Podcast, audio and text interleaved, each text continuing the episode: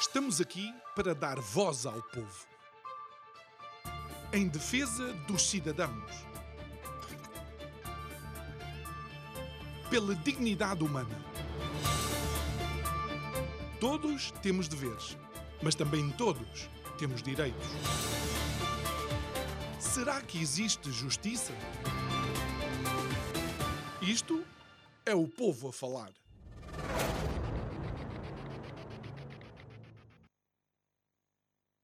Trinta de janeiro aproxima-se a data para a qual os portugueses foram chamados para eleger o próximo governo. Está já, e desculpa a expressão, ao virar da esquina. A verdade é que um dos países com maior número de abstencionistas na Europa, ou mesmo no mundo, vai ter que decidir o seu futuro depois de dois anos de verdadeira hecatombe pandémica provocada pela Covid-19. Boa noite, o meu nome é João Nuno Pinto. Isto é o Povo a Falar. Estou consigo de segunda a sexta-feira, neste mesmo horário, emissão em simultâneo, Curiacos TV e Rádio Vida 97.1. E tal como você já sabe, o nosso compromisso para o mês de janeiro é receber aqui todos os partidos com e sem assento parlamentar para que possamos falar das suas propostas, daquilo que eles propõem para resolver os problemas da nação. É porque já lá vai o tempo em que todos acreditávamos que Portugal era um jardim à beira-mar plantado. E a questão que se põe é, para além do abstencionismo, prevê-se que cerca de 400 mil portugueses estejam em confinamento ou isolamento, não podendo exercer um direito constitucional. A minha pergunta é: depois de dia 30, será que teremos um governo verdadeiramente legitimado pelo voto? É? é a questão que se põe, porque é isso que é importante saber o que vai acontecer depois do amanhã.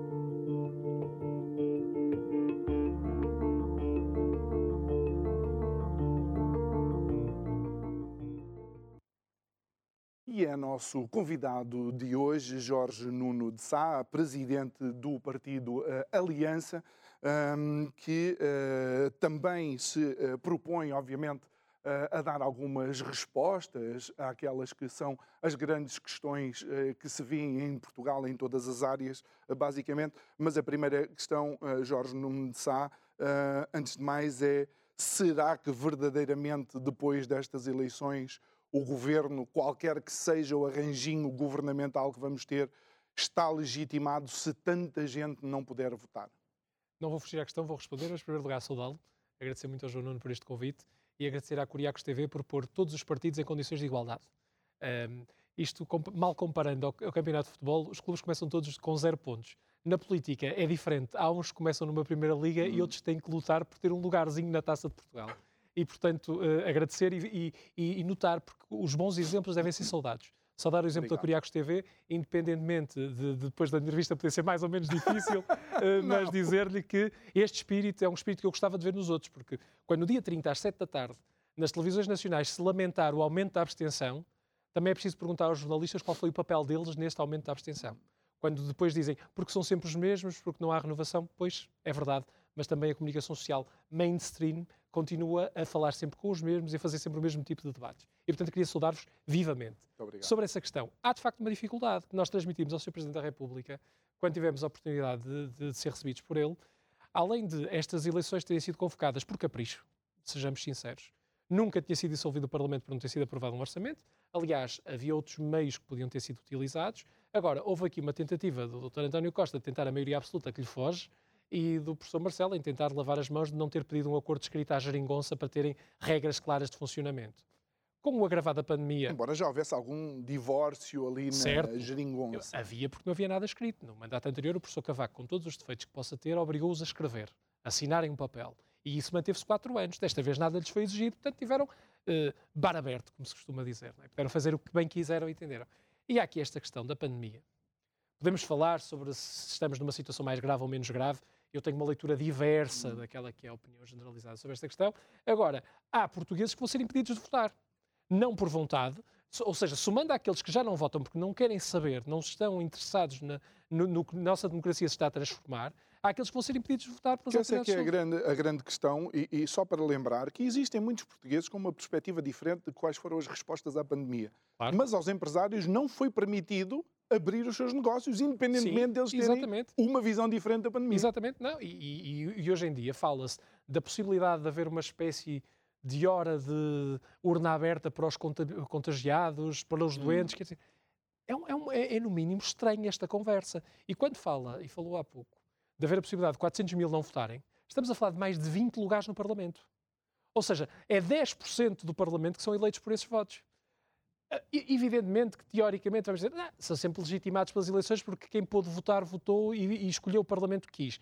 Mas que estamos a fazer aqui, pelo menos, vamos usar um, uma, uma, coisa mais. Uh, que toda a gente percebe. Estamos a dar um pontapé na democracia. Ah, isso estamos, sem, sem dúvida alguma. Sem dúvida alguma, vai haver aqui um desvirtuamento daquele, do resultado que possa acontecer porque há pessoas impedidas de votar. Isso nunca aconteceu. Uma, uma das questões que, que uh, preocupa bastante é uh, a possibilidade, e eu jamais pensei que pudesse acontecer em 2022 em Portugal, a possibilidade de população ser segregada. Ou seja, as pessoas podem ir votar, mas de alguma maneira vão criar o circuito dos infectados, ou seja, o circuito dos segregados. Sim.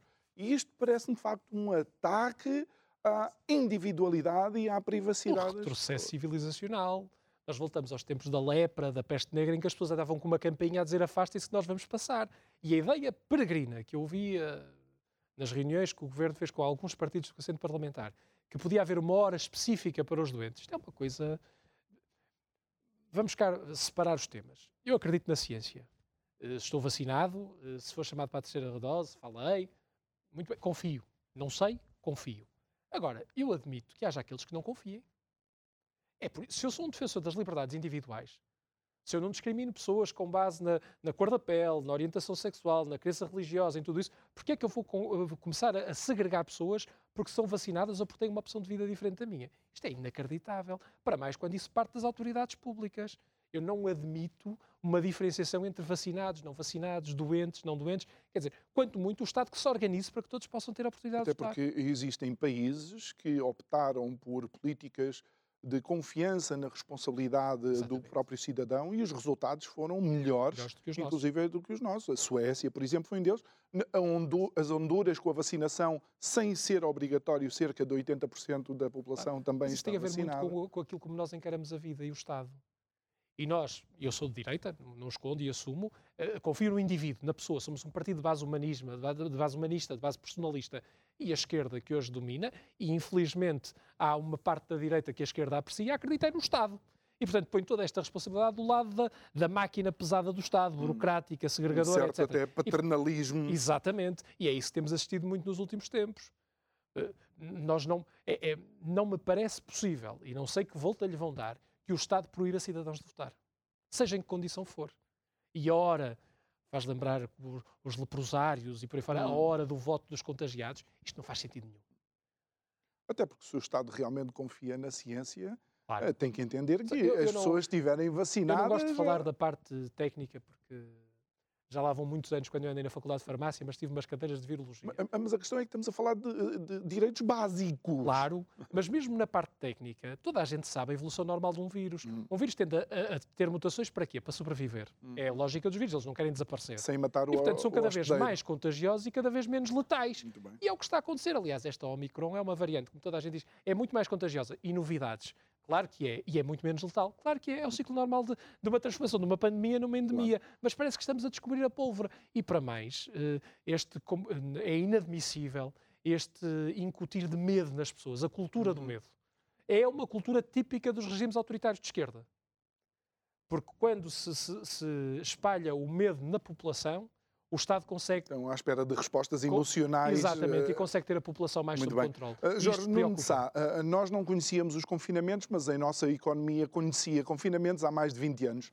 E, e, este tem que ser, do meu ponto de vista, devia ser, de facto, os grandes pilares das não sei se dos debates, das conversas, e, e é aqui que eh, eu tenho ouvido muito poucas propostas e, e realmente muito pouco foco nisso. A, nossa economia para além de ter sido já ultrapassada por países que são mais recentes na União Europeia, e que vieram do antigo Bloco uh, de Leste, uh, continua a apresentar uh, alguns paradoxos. Ou seja, subimos os salários mínimos, ficamos todos contentes, no entanto, aquilo que acontece é que o salário médio não despega. Então parece que estamos, a, no fundo, a subir o limiar da pobreza. Como é que o Aliança vê a questão económica, nomeadamente e primeiro nos salários? Essa é uma questão fundamental. E, e permita-me a deixa que me deu, temos assistido nos frente a frente televisivos, é mais a discussão do quem quer casar com a carochinha eu junto-me contigo, eu separei-me de ti, a culpa foi tua. Hum. Portanto, parece quase um tribunal de família na discussão do divórcio e do futuro casamento. E, e, e esquecemos do país real. E, aquilo que dizia, e é muito verdade, as pessoas vão aos supermercados hoje e a, a, em relação a um ano ou a dois anos atrás, vai-se comprar um quilo de açúcar e custa mais 20 cêntimos. Vai-se comprar uma, uma, garrafa de óleo e custa mais 30 cêntimos. Isto são preços reais. Eu faço compras para a minha casa, todos fazemos e sabemos que isto é verdade. Até o, o álcool, que subiu muito durante hum. o princípio da pandemia, agora baixou. Já mas... para não falar do papel higiênico também teve assim. Não, o papel higiênico, mas aí houve quase um, um, um problema de mercado. Mas uh, há um problema grave com o hum. fornecimento de papel, de forma okay. generalizada, por causa, da, por causa da pandemia. Evidentemente, os preços subiram. Hum. Estes, estas subidas, quando se fala em 20 cêntimos, é pouco. É, mas no cabaz total das compras estamos a falar de um aumento de 20% a 30% em alguns preços. Ah, uma média que andará nos 15% a 20%. E os salários não, subiam, não subiram isto. Hum. Mesmo quando se fala do aumento do salário mínimo, e aí, uh, um secretário de Estado fez um tweet completamente ignorante, onde dizia que o aumento do salário mínimo, não aumentando as variáveis todas, faz, fazia aumentar o salário médio. E não é verdade. Não é verdade. Não é, não é por aí que se chega lá. É uma, é, uma, é, uma, é uma questão de matemática, de saber fazer contas. Agora, o problema é como é que nós vamos aumentar, as pessoas, aumentar o rendimento líquido das pessoas. Uhum. Nós temos algumas propostas concretas. Falo, por exemplo, de uma tão simples quanto esta subsídio de refeição dos funcionários públicos, que anda na casa dos 4,70€ por dia. Se fizermos um aumento de 50%, 7,11€, fazemos uma injeção direta no seu rendimento mensal de cerca de 50 euros. É um aumento muito superior ao que tiveram nos últimos anos. E estamos a investir por ano na economia cerca de 400 milhões de euros. Dir-me-á, é pouco. É um princípio. É o mesmo que o governo se propunha dar às empresas para retomar a atividade económica pós-Covid. Só que aqui é real e vai de facto para o bolso de quem precisa, que é das pessoas, e não para esquemas de empresas, algumas delas que sabemos como é que acabam. E quando estamos a falar, é muito dinheiro? É, é menos de metade do que foi, dos 900 milhões que foram injetados na TAP. É, é quase uh, muito menos do que os 2 mil milhões que agora se propõem para a TAP. É uma questão é de saber o que é que nós queremos fazer ao nosso dinheiro. Não existe essa coisa do dinheiro público. Existe o dinheiro que nós, pagadores de impostos, vamos pagando. E esse dinheiro, e o que compete ao Estado, que era a sua principal função, é saber como o redistribuir e fazer com que a economia circule e não ser um, um obstáculo. E, e deixa-me, uh, Jorge, deixa-me deixa aproveitar aí uh, uh, o facto de ter falado nos funcionários públicos, porque, mais uma vez, com todo o, o respeito pelo funcionalismo público e pelos funcionários públicos que temos, houve de facto uma mudança de paradigma. Já lá veio o tempo em que eles maltratavam o público, Sim. que era quem lhes pagava os ordenados. a questão é que nós, neste momento, uma, uma das medidas que a Troika uh, trouxe para Portugal para, de facto, diminuir a dívida pública, que é um verdadeiro monstro. Temos a terceira maior dívida pública, uh, não sei se do mundo, mas pelo menos da OCDE, uh, com toda a certeza. já temos o mesmo número, se não superior, de funcionários públicos ao que tínhamos anteriormente. Ainda assim, não há resposta na saúde, não há resposta na educação, não, não há resposta nos transportes. Certo. Onde é que estão a aumentar o número certo. de funcionários não, E não só. E mesmo os funcionários públicos são muitas vezes maltratados. Deu aí alguns exemplos concretos. Questão dos enfermeiros. Os enfermeiros têm as suas carreiras congeladas. O que isto implica não só uh, questões individuais, mas depois questões de sociedade, não é? Porque este dinheiro não vai, não desaparece no éter. São os únicos profissionais de saúde que ainda têm as, uh, as limitações impostas. É impostas. É e eu lembro, eu lembro. Eu não sei se não é uma decisão política, eu, mas pronto. Claro que é.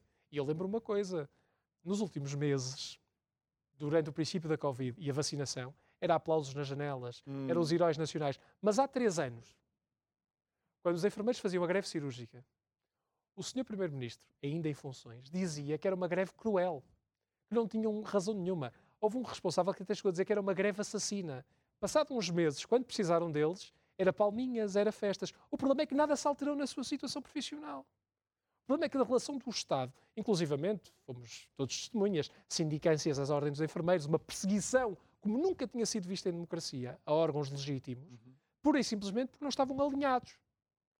Veio a pandemia, precisamos de enfermeiros que me pão para a boca. Eu sou muito, respeito muito a figura do, do vice-almirante Gouveia Melo, hoje almirante Gouveia Melo, eh, na, na, na liderança da Task Force da vacinação. Mas quem andou a inocular e a tratar os portugueses foram os enfermeiros. Esses é que deram o seu suor, o seu corpo, uh, arriscaram a sua vida. Eu tenho muito respeito porque é arriscar a vida pelos outros. Muito, muito respeito. Os enfermeiros, os polícias, uh, os bombeiros, tenho muito respeito por essa gente toda. E, e, aqui nos enfermeiros é um caso paradigmático. Foram maltratados. Há três anos eram insultados. Há três anos, está a fazer três anos, faz em fevereiro, foi o primeiro congresso do Aliança. Lembro da minha intervenção ter dito isto. Os que dizem que a, que a greve é cruel e assassina, podemos discordar do meio que os enfermeiros estão a usar, mas os enfermeiros têm razão. Têm, acima de tudo, razão. Têm as suas vidas e as suas carreiras congeladas. O mesmo se aplica aos professores. Durante anos tiveram, já houve alguns progressos, mas ainda estão longe. Os professores em Portugal são maltratados. A educação é a base da sociedade são mandados para 300, 400 quilómetros de casa sem qualquer compensação, sem qualquer atenção ao seu, aos seus problemas, às suas vidas pessoais. De um dia para o outro são deslocados. São, são questões concretas que têm que ser vistas, nomeadamente a questão da colocação dos professores, o, o, o seu desempenho e, e, progressão na carreira, a carreira dos enfermeiros. Podemos falar também das polícias, quer dizer, há todo um sério. Vê-se o Estado como um servidor de dinheiro e não se vê o Estado como um resolutor de problemas. É verdade. E aqui a grande questão é, eh, e eu acredito que eh, todos os responsáveis políticos que tenham cargos políticos querem, de facto, dar as melhores condições possíveis aos funcionários públicos quer acreditar, não é? Tem que alimentar alguma utopia que seja essa, mas a verdade é que o dinheiro não cresce nas árvores. Como é que um país endividado como o nosso, como é que um país que tem uma dívida pública que é de cerca de 130% do, uh, do PIB vai buscar dinheiro para pagar a essas pessoas? Nada passa sem reativar a economia. E passa por deixarmos as utopias românticas dos últimos anos de salvar algumas coisas que não fazem sentido. É, é capaz de ser o exemplo máximo e mais na voga. Mas a TAP, hum. a TAP é o exemplo claro de onde o Estado não deve uh, interferir. interferir e gastar dinheiro, como foi nos bancos. Nós falamos. O Estado não gasta dinheiro. Gasta o nosso dinheiro. Hum. Pois, eu sei. Aplica o nosso dinheiro em mais. Veja, foi agora a notícia. A TAP vai abandonar a operação de engenharia e manutenção no Brasil. Hum. São milhões de euros que vão ter que ser pagos a fornecedores, clientes, etc. Quem tomou essa decisão? Fomos nós. Foi uma administração nomeada pelo governo. Mas quem vai pagar somos nós todos. Há, há cidadãos de Carrazeira de Anciães, de Olhão, de Viseu, que nunca andaram de avião. Nunca andaram de avião. Se calhar alguns nunca viram um avião da TAP e estão a pagar os investimentos que os senhores diretores sentados numas poltronas aqui em Lisboa resolveram fazer no Brasil. E vão pagá-lo com os seus impostos, com o IVA que pagam uh, na garrafa de óleo que vão comprar para cozinhar, com o que pagam no arroz, vão pagar tudo isto, porque isto é tudo dos nossos impostos que saem. Hum. E, portanto, uh, estas opções, primeiro, devem ser responsabilizados. E depois devem ser deixadas estas utopias românticas do Estado querer ter empresas e companhias que não funcionam e que não faz sentido. Se me falar, ah, mas a TAP faz algum serviço público por causa das nossas ilhas, a ligação ao mundo, ao, ao, ao mundo que eu gosto de dizer, que é o mundo hum. da Portugalidade, o mundo português, mas que eles gostam de dizer às nossas uh, aos nossos países irmãos de língua portuguesa. Uh, certo, se nós quisermos ter esse serviço público ativo, então contratemo-lo. Quanto é que isso nos custa? E o Estado paga essa parte. Não temos é que sustentar uma empresa macrocéfala, deficitária e que não serve o país em rigor. Sim, porque até quando fazemos, por vezes, essa análise, e creio que muita gente tem utilizado o exemplo do aeroporto do Porto, onde Sim, a, TAP a TAP tem abandonou. uma operação residual lá e eu costumo dar outro exemplo. Se de facto existe uma rota que poderia ser vantajosa para a TAP, que é Luanda, não consegue negociar, com, o governo não consegue negociar com o governo angolano slots para a TAP poder claro, claro. voar mais. É isso mesmo que para... estamos a falar. E, portanto, deixar os privados atuam. Se, houver que, se tiver que haver alguma compartilhação por causa da ligação às ilhas, da ligação ao mundo português, faça-se faça-se uma espécie de contrato de serviço público com empresas privadas. Há aqui uma diabolização dos privados, acontece mesmo na saúde, noutras hum, áreas. Hum. Quer dizer, eh, a lógica de os privados só podem ser supletivos, não, não. Os privados são complementares. São complementares. Os privados não têm que ir só onde se falha. Os privados têm que oferecer um sistema que beneficie as pessoas hum. e as pessoas poderem livremente optar dentro das suas possibilidades. Até podia-se fazer ao contrário, ser o Estado o complementar, onde a oferta dos privados eventualmente. Na área não... da saúde isso é muito evidente há, há, áreas da saúde que o investimento é tão forte que só o Estado consegue comportar através do dinheiro dos nossos impostos. Volto a dizer isto. Se nós os dermos aos privados, os privados também o podem fazer. Quer dizer, não vamos entrar nesta falsa questão que é quase quem nasceu primeiro, o ovo ou a galinha, não é isso que está em causa. Agora, admito, e o Estado tem que garantir, há três pilares que o Estado tem que garantir de qualidade, até para que o próprio elevador social possa funcionar e as pessoas desenvolverem as suas capacidades, que é a saúde, a educação e a assistência social. Ninguém, ninguém duvida disto. E é isto que me, que me separa, a mim e a nós, Aliança, de uma direita liberal. Exclusivamente liberal. Nós achamos que os. Nós, Portugal, nós não vivemos no, no país das ideias, vivemos no país real. Se de hoje para amanhã o Estado se desobrigar de todo o seu apoio social, de saúde e de educação, temos milhões de portugueses atirados para a pobreza. Portanto, nós não somos irresponsáveis, nós sabemos que isso existe. Agora, daí a defender um Estado máximo, gordo, obeso, eh, cheio de gorduras e de despesas, hum. e que asfixia tudo que é economia, tudo que é pequeno empresário, em taxas, taxinhas. Vamos falar do, do mundo da agricultura. Hoje em dia, ter uma galinha é uma complicação, só em termos de licenciamentos e por aí fora. As pessoas uh, vivem sufocados com esta burocracia, com as taxas, não só impostas por Lisboa, e muitas delas impostas por Bruxelas, por um organismo externo que não se percebe muito bem e que nós não questionamos, porque há a ideia de que da Europa vem dinheiro e, portanto, temos que aceitar tudo o que eles nos dizem. E não é verdade também. Há, há aqui uma, uma, uma relação uh, quase que poderíamos utilizar comparando uh, os privados e o Estado. Mas eu, no, no, privado, quando eu vou ao privado, eu conheço a qualidade da oferta e consigo, dentro do segmento do mercado, obviamente com as propostas que existem, uma coisa é ir a um fast food, outra coisa é ir a um restaurante de estrela Michelin. Eu não me vou queixar a dizer que devia ter pago o que pago no restaurante de fast food. A questão aqui é que o Estado em Portugal, cada vez mais, não dá as contrapartidas aos cidadãos dos impostos que os cidadãos pagam. É verdade. É verdade. É precisamente essa a questão. É sentirmos que aquilo que é o dinheiro dos nossos impostos que é, que é bem investido, ele é mal gasto. Essa é que é a grande questão e não percebemos muito bem como. A dívida aumenta, as condições de vida não melhoram. Uh, um exemplo concreto. Uh, os nossos velhos. Eu gosto de dizer a palavra velho. Não, há quem diga que é, eu, os velhos é sinal que viveram, que têm experiência. Hum. Nós maltratamos os nossos velhos, enquanto sociedade. Não sei se acompanhou estes números. Foi, uh, foram divulgados no ano passado. Em 2020 havia mil, mais de mil, mil e oito, mais ou menos, lares ilegais em Portugal. Portanto, há mais de mil estabelecimentos onde nós enfiamos velhos, os nossos anciãos, aqueles a quem nós devemos respeito, em sítios sem condições, ou pelo menos não legalizados. A Segurança Social fecha uma média de dois por mês. Ao mesmo tempo, têm pensões alguns de miséria. E uma das preocupações do país é nomear o provedor do animal. Sou só eu que acho que há aqui alguma coisa que está errada. Eu não tenho nada contra os animais, antes pelo contrário, tenho os meus animais de estimação, de companhia, que trato lindamente. Mas uma pessoa é uma pessoa, um bicho é um bicho. E eu jamais trocaria. Infelizmente já não tenho os meus avós, mas a minha mãe, o meu pai, que também já partiu, não os trocaria cuidar deles por cuidar de um animal.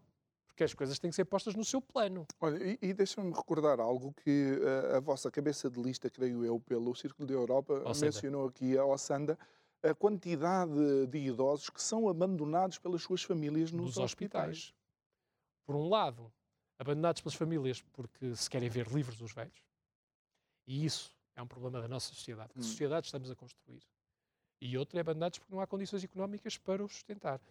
Particularmente em épocas como o Natal, inverno e por aí fora, são largos casos desse, desse abandono. Portanto, conjugadas estas realidades, veja-se uma coisa. Nós falamos, ainda há bocado falamos de, de, de, de um simples aumento do subsídio de alimentação, o que é que podia trazer de input à economia? As reformas dos, dos nossos velhos. Nós temos um índice em Portugal que é o índice de apoios sociais, que é um valor referencial até para multas hum. Eh, e de, de rendimento, que são 400 e tal euros. A pensão mínima nunca devia ser abaixo deste valor. Temos pensões mínimas de 100 e tal, 200 euros. Dir-me-á, 400 também não é muito. É verdade. Mas se calhar faz a diferença entre alguns destes pensionistas terem que optar entre comer ou ir à farmácia pagar a conta dos medicamentos. E nós, enquanto sociedade, sentimos-nos bem com isto. E isto acaba por ser importante até pelo inverno demográfico que estamos claro, a viver. Claro. Isto é uma situação claro, que uh, tende a agravar-se. Agravar e, e, e, e diz muito da sociedade que somos. A forma como nós tratamos as nossas crianças e os nossos velhos diz muito da sociedade que fomos. E neste momento diz muito mal da sociedade portuguesa da forma como está a tratar os seus velhos. Nós estamos a falar. Eu, tudo que é apoio social deve ser uh, devidamente escrutinado, hum. uh, devidamente fiscalizado, não tenho nada contra. Agora, eu não lanço suspeitas sobre quem os recebe, para começar. E quando se fala, por exemplo, não gosto de estigmatizações, nós somos de uma direita que não discrimina. Nós temos, por exemplo, agora nas nossas listas candidatas, pessoas de cor de pele diferente, de credos diferentes, de orientações sexuais diferentes, porque as pessoas não estão lá por aquilo que representam, estão lá por aquilo que são. Por aquilo que são, pelas suas capacidades, qualidades ou aquilo que querem fazer pela sociedade.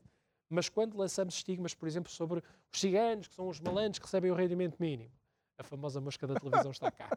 Tentei uh, matá-la. Veio-nos veio -nos cumprimentar. Uh, mas quando fala, estigmatizamos partes da sociedade, que são isto, vamos buscar dois ou três banqueiros. Ainda se pode vamos matar buscar moscas. alguns.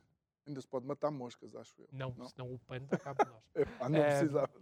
Mas uh, vamos buscar dois ou três banqueiros, hum. vamos buscar alguns empresários que até foram presidentes de clubes de futebol e por aí fora. O que eles ficaram a dever ao Estado, ou aquilo que nós estamos a pagar dos nossos impostos para compensar os bancos dos seus calotes, são muito superiores a estes apoios sociais todos. Quando falamos do, do, do, do rendimento social de inserção, que não chega aos 400 milhões de euros por ano, hum só a dívida de um destes dá para pagar meia dúzia de anos e, e deste o, rendimento. E o, a problemática aí, e creio que muitas pessoas não, não conseguem entender, é que isto não foi porque alguém investiu e correu mal o investimento. Não, não. Não, foram calotes. Foi deliberado. E foi deliberado. Foram esquemas financeiros, Saber através que... de offshores, programação fiscal, etc., para se conseguir sacar dinheiro. Nós estamos a... Uma coisa, mas esses, esses empresários, o exemplo que dá, são aqueles empresários que arriscam a sua própria pele, muitas vezes, para fazer investimentos pequenos. Hum. Não estamos a falar dos milhares não, de milhões. Não. Fazer investimentos, às vezes, dos poucas centenas de milhares ou dezenas de milhares que conseguiram angariar a vida toda, para tentar que a sua família cresça, que, eh, do ponto de vista social, do ponto de vista económico, e às vezes perdem tudo. É porque, Mas não é desses casos a que nossa a, a, nossa fatia eh, empresarial eh, de maior uh, percentagem são, são as micro, uh, pequenas e médias, e médias empresas. E indo para aí, como é que uh, podemos apoiar as empresas, sendo que a proposta do governo foi criar linhas de crédito? Ou seja, nada de, de, dar dinheiro aos empresários, não. Foi Mas isso é muito socialista. Quem já estava endividado. Endividar-se. Não, há aqui duas, duas questões fundamentais. Uh, por um lado, desabafá-los. Uh, a, a, a, quantidade de taxas, taxinhas, licenças, impostos que, que hoje em dia se coloca sobre o, o, pequeno comércio, as pequenas empresas, é brutal. Nós tivemos a oportunidade em dezembro de pedir às pessoas, através de um tempo de antena que, que, que produzimos e que apresentamos na televisão, pedir às pessoas para comprarem e usarem o comércio tradicional, a produção nacional. Os produtores nacionais, os custos de produção da agricultura, das pescas, estão elevadíssimos. Muito fruto das, das, das regras e das taxas e taxinhas e mais tudo que se, que se coloca em cima. Portanto, primeiro, desabafar esta parte, tirá-los, deixá-los respirar. E isso é só competência do Estado. A segunda é injetar dinheiro na economia para que, eles, para que, para que as pessoas possam consumir para que as pessoas possam uh, uh, escolher os seus produtos, poder. Dizer, porque senão nós caminhamos para uma sociedade, qualquer dia temos a caderneta de alimentos, igual a Cuba, para poderem levantar nossos, a nossa senha de ração ao fim do mês. Quer dizer, não é essa sociedade que eu quero. Então, uh, passa também por eh, desagravamento é fiscal. Desagravamento fiscal e libertação de, de algumas, hum. de algumas áreas, porque estão sufocadas. É que não estamos a falar só de pagar muito, estamos a falar de comprometer a atividade. Falo, não, o João não conhece bem a realidade das pessoas. É falar com os, com os, nossos agricultores, com os nossos pescadores, em que às vezes mais vale não produzirem para não terem que pagar. Porque estão a perder dinheiro neste momento nos seus investimentos. E qualquer dia vai-nos vai restar o que é para comer? Plástico? Papel? E depois quer-se combater os incêndios e em vez de uh, premiar quem limpar, penalizam com multas ah, e não sei quem não for. Isso é a lógica do Estado castrador. O Estado, em vez de. Uh, Voltamos à conversa de há bocado quando falamos da pandemia. O Estado, em vez de incentivar positivamente as coisas, não. Prefere penalizar, quem, ser mais duro, eh, ser mais penalizador, ser mais castrador. Quer dizer, é o modelo de sociedade que Muito defendemos. Bem. Vamos, vamos tentar só aqui também contextualizar aquilo que é o, os impostos sobre os rendimentos do trabalho e sobre as empresas. Portugal tem os salários mais baixos da OCDE e, no entanto, tem a sétima carga, a, sétima maior carga fiscal sobre uh, o trabalho. É, é, equivalente à carga fiscal, isto comparativamente com uh, uh, o nível de vida, é comparativo à Finlândia, sendo que eles têm 60% mais de rendimento líquido e produzem por pessoa 50% mais do que aquilo que nós produzimos. Como é que é possível nós vivermos nestas condições, quando há, inclusive, quem diga, e desculpa a, a extensão, que para ser, para ser, para não se ser pobre em Portugal, já não basta trabalhar. Isso é uma bela expressão, ainda não tinha ouvido, mas é uma. Cada português virou uma empresa onde o sócio maioritário é o Estado. Infelizmente, a, a, a progressão, com, com estes últimos anos de governação, particularmente, eh, começamos a, ser considerados ricos a partir de um ordenado médio. Eh, não é? Um português que ganhe 2 eh, mil euros é considerado rico pelo Estado. E, e, passamos a constituir, em vez de sermos cidadãos, somos empresas é em que o Estado tem uma participação maioritária no nosso rendimento. Quer dizer, começa a ser incomportável. Evidentemente que a carga fiscal sobre os rendimentos do trabalho tem que baixar. Nós não podemos evoluir de uma vez, porque. Uh... Vai ter que doer. Sim, uma mudança. E, e, evidentemente, o Estado uh, tem que fazer reformas estruturais. E, e isto, esta conversa. O que é que acham eu, que teve cá a Troika? Eu, eu, acabei dizer, eu, acabei de dizer, uma palavra que detesto. Hum. Esta história das reformas estruturais. Porquê?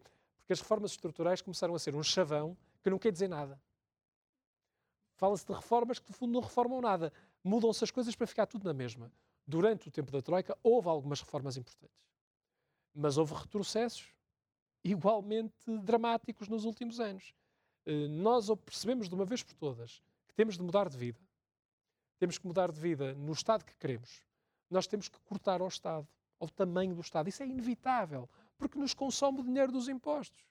Eh, poder-me dizer, ah, mas é preciso algumas funções do Estado. É, mas é preciso definir quais são, delimitá-las, por exemplo, na economia, o Estado tem que ter um papel muito mais reduzido do que tem hoje em dia. Não faz sentido. Há três, há três além das funções de soberania, evidentemente, há três pilares fundamentais, como disse há bocado: educação, saúde e, e, e apoio social.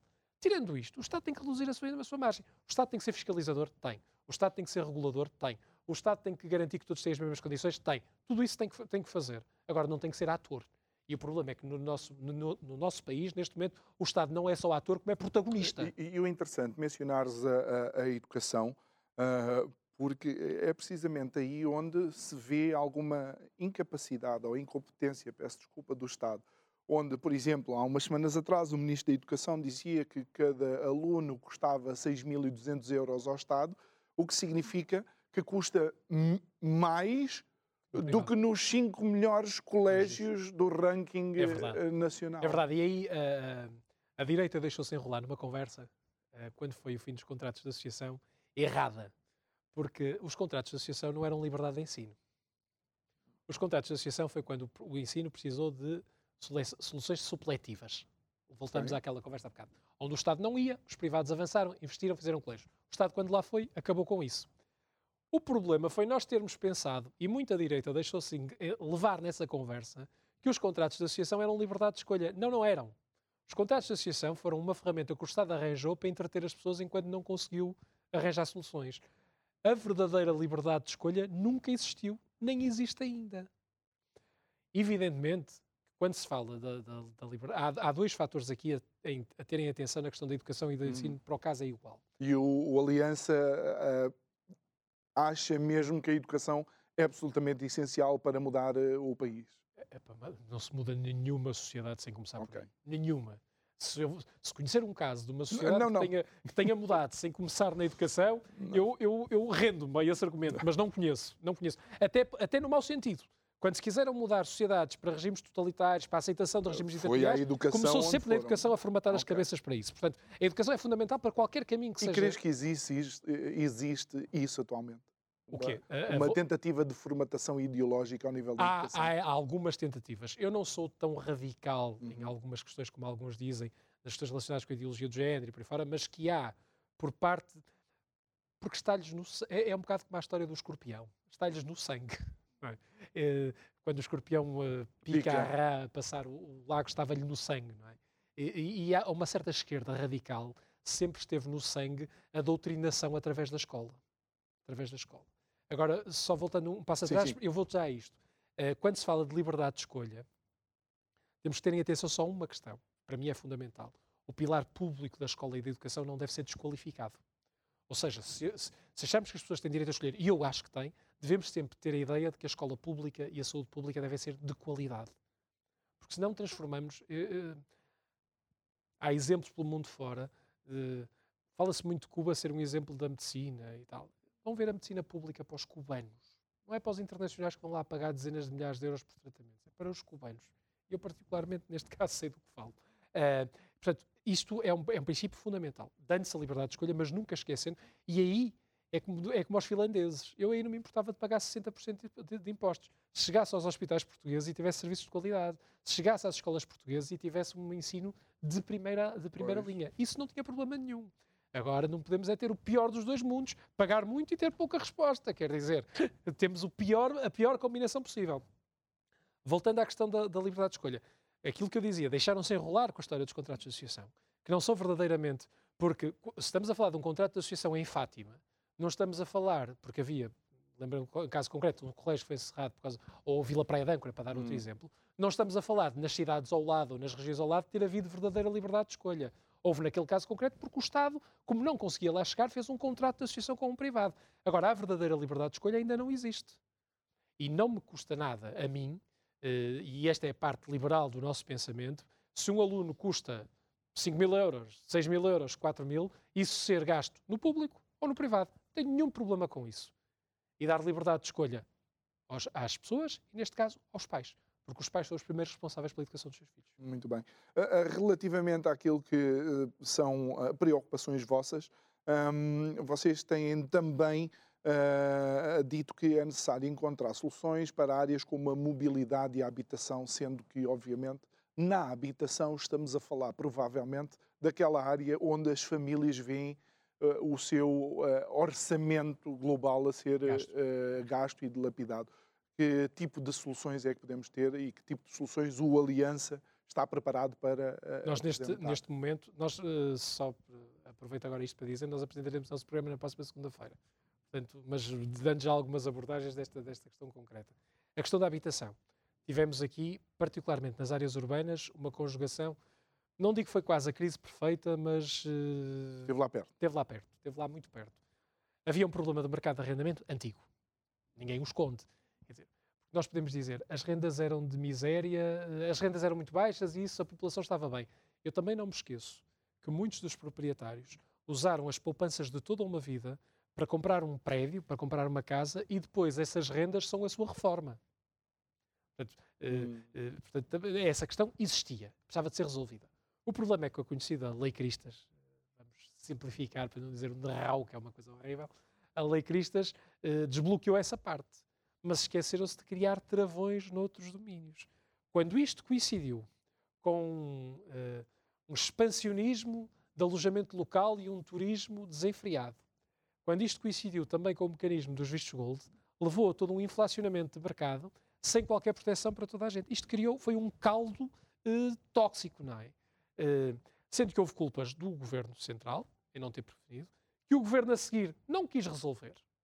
Eu, eu uh, gosto muito de ver bloquistas, comunistas, socialistas dizer ah, é lei Cristas. Mudaram-na ao longo dos seis anos. Alteraram-na? Não me parece.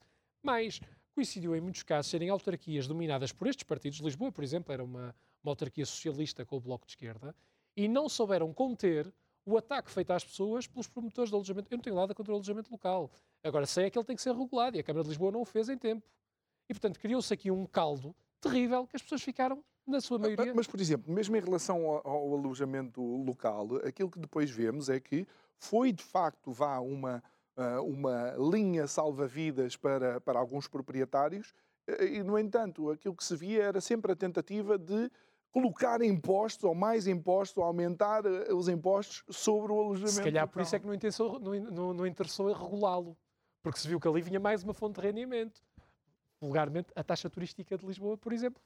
Foi um caso concreto, foi um caso concreto de tentarem mais uma receita para fazer mais umas obras, para lançar mais uns concursos, para fazer mais umas coisas. Portanto, em vez de se tentar proteger o cidadão, tenta-se ver qual é a forma de termos mais uma receita para poder gastar mais dinheiro público. Isto não faz muito sentido e depois não se dão uh, as respostas onde elas claro. uh, são necessárias. Não sendo um fã, uh, obviamente, de, de, das, da habitação social, por assim dizer, aquilo que vemos é que na maioria dos países europeus os jovens saem substancialmente mais cedo de suas casas, porque, para além dos melhores recursos financeiros, há respostas a nível da habitação. Eu tenho uh, mais família na Suécia e na Noruega do que tenho em qualquer outro país no mundo, e aquilo que eu vejo são os uh, filhos dos meus primos aos 17, 18 anos, chau chau, casa, trabalho, e o Estado tem, não habitação social, mas dá a garantia yeah. de que esses jovens podem, mas, nessa fase da certo. sua vida. E bem, e bem. Mas, mas podemos começar pela habitação social. Eu tendo, sendo neste momento autarca em Lisboa, na Assembleia Municipal de Lisboa, eh, e já tendo tido funções na Câmara de Lisboa, vi o que é que foi o desenvolvimento dos bairros sociais nos últimos 20 anos. Tenho muitos amigos a viver em bairros sociais, não tenho nenhuma, nenhum problema em dizê-lo. E sou, sou, verdadeiramente amigo de muita gente que vive em bairros sociais da cidade de Lisboa. O problema é que muitos bairros sociais transformaram-se em autênticos guetos, onde a única responsabilidade do poder público foi construí-los e agora atirar para ali as pessoas e amanhem-se. Eu fui há duas semanas aqui ao bairro da Torrinha, que é na zona de, da chamada Alta de Lisboa. Bairro da Torrinha não dá, está fechado sobre si mesmo, foi inaugurado há 20 anos, teve 16 anos de governação socialista na Câmara de Lisboa, onde hoje vai lá e é garagens entaipadas, questões de segurança, salas de consumo de drogas a céu aberto, lixo por todo lado, lojas ocupadas. É um caos. Ninguém se preocupou com aquela gente. Diz-me, ah, o problema são alguns moradores. Não, o problema nunca são os moradores. Porque as pessoas nunca são o problema de um decisor político. O problema do decisor político é que condições foram criadas para aquela gente poder viver ali. Porque isto não basta. Olha, agora tem um teto, agora amanhã-se. E o que diz, e bem, muitos países, não só na questão da habitação social, mas na habitação para jovens, têm soluções públicas e de apoios que permitam que as pessoas desenvolvam os seus projetos de vida. É isto que o Estado serve na nossa visão. É o Estado que ajuda. Eu gosto muito da expressão do elevador social, se calhar já repeti aqui duas ou três vezes, mas é uma expressão que eu gosto, que é o Estado cria ferramentas para que as pessoas possam ascender nas suas vidas. O Estado não é dono da vida das pessoas. O Estado é um facilitador. Ah, comecemos pela zona, pela área metropolitana de Lisboa. Património público imenso, degradado, abandonado, que serviria, e bem, para poder fazer habitação pública e responder a muitas dessas, dessas soluções. Não sendo eu um defensor da estatização das casas, como é evidente, sim, sim. nem de andar E não é utilizar ou adulterar claro, o princípio não, que está na Constituição, uma, que não uma, é propriamente... Uma deputada que eu ouvi hum. dizer qualquer coisa que as segundas casas das pessoas podiam começar a ser ocupadas. Oh. Quer dizer, isto é um caminho que jamais se pode percorrer ou ir por aí.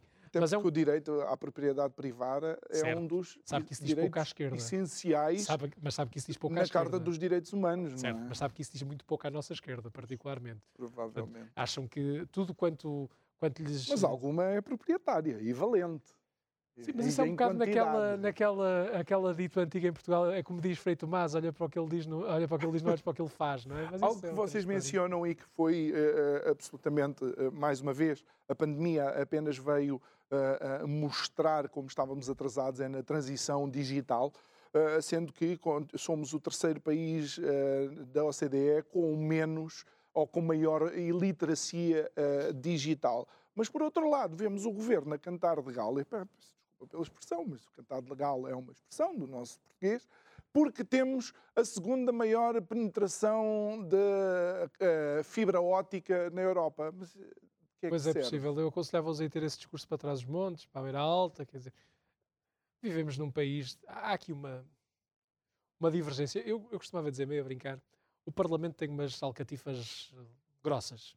E a malta começa a andar em cima daquilo e esquece do país real, do chão hum. que pisa. E, e, isto é um problema. É um problema. Evidentemente, nós ainda vivemos numa sociedade do papel. E quem vive longe dos centros de poder sabe que para fazer qualquer coisa seja em Viana, seja em Faro, seja em Bragança, seja em Porto Alegre, precisa ir buscar o papel à repartição para ir entregar à Câmara, para entregar aqui, para entregar acolá, e é uma burocracia que não eh, incomportável muitas vezes.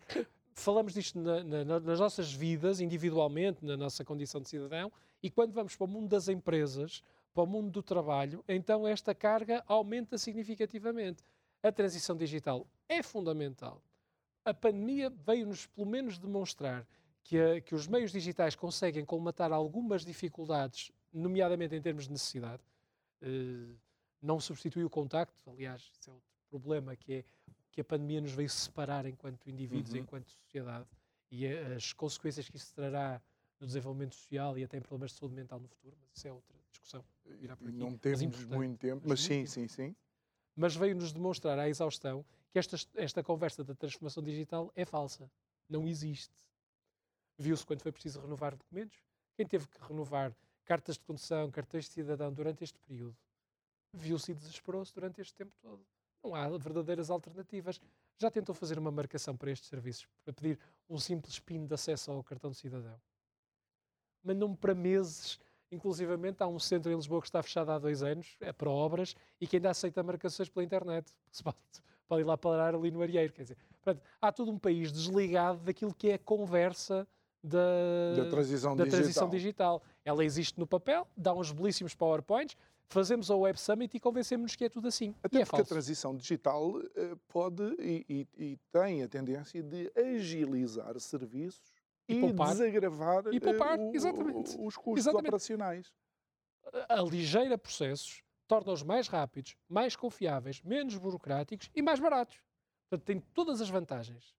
Pelos vistos, não tem muito interesse, de facto ela ainda não existiu e estamos atrasados outra vez. Nós uh, aí cometemos um, temos cometido um erro e espero que se comece a corrigir. Uh, os nossos decisores têm cometido um erro. Nós parece que não aprendemos nada com os exemplos lá de fora. Parece que temos que cometer os mesmos erros para perceber que o caminho deles hum. também estava errado. É só e em vez de com a cabeça na, na parede. Sim, é, é só depois de batermos é que, é, que, é, que, é que chegamos a essa conclusão. Nós podemos dar saltos em frente, tipo, olha, eles já fizeram isto e correu mal, vamos para o, para para para o hum. passo que está certo. E às vezes parece que temos dificuldade, temos medos temos receios de dar estes saltos em frente, que são avanços civilizacionais de facto. Jorge Nuno Sá, nós estamos a entrar nos últimos três minutos do nosso programa. Uh, que uh, outras questões são uh, essenciais para o Aliança para dia 30? Então eu vou aproveitar isto para, para falar sobre uma questão mais sobre o voto, se me permitir. Que é, vamos ouvir nas próximas duas semanas, três semanas, muita conversa do voto útil. E eu gosto de desmistificar isto um bocado com a geringonça, António Costa tem essa virtude, não há de ter só defeitos.